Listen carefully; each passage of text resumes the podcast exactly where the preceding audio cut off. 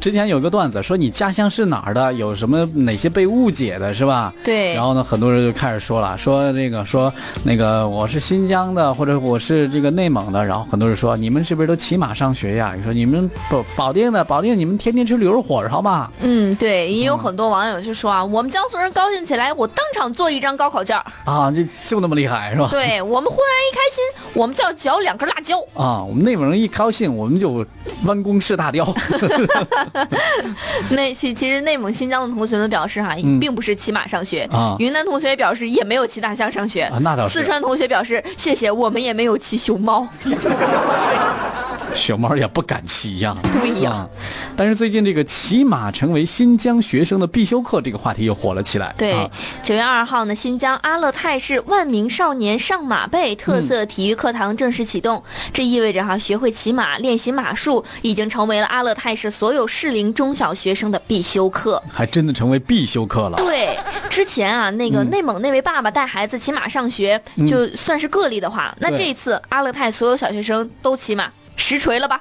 这你们家伙就是骑马上学呀。你们再辟谣试试。其实呢，就是将一些地域特色纳入到学校教学的范围当中呢，也并不只是新疆一地。嗯新疆的很多的一些同学，呃，这个这个同学练习骑马的时候，广东的同学是不是也该练习一下如何来煲汤呢？对，在这个嗯海南，虽然说不用徒手劈椰子，哎呦但是学游泳是不是要从娃娃抓起？还真的，但是南方很多学校真的就是有游游泳课课开的特别多。嗯你看北方几乎大学里边很少，对，基啊基本上没有。场地首限。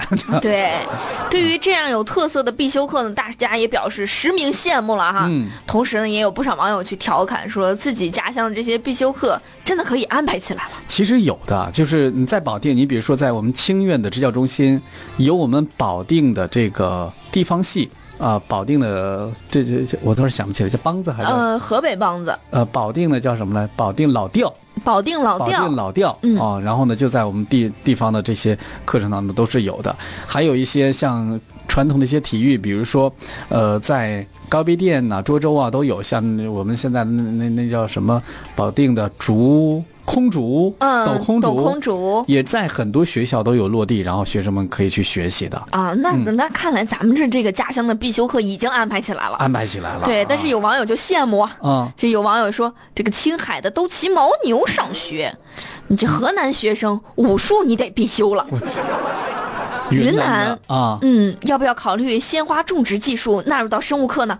这也可以把过桥米线制作当做成手工课。嗯课骑大象呢也得纳入到体育课。这二十六个少数民族的少数民族语言嗯也得当做各民族的语言特色课。当然这些不能丢，是吧？对那陕西人必须得学会怎么去呃扎白毛巾之类的啊对，还得这个在还得学会打腰鼓呢。啊！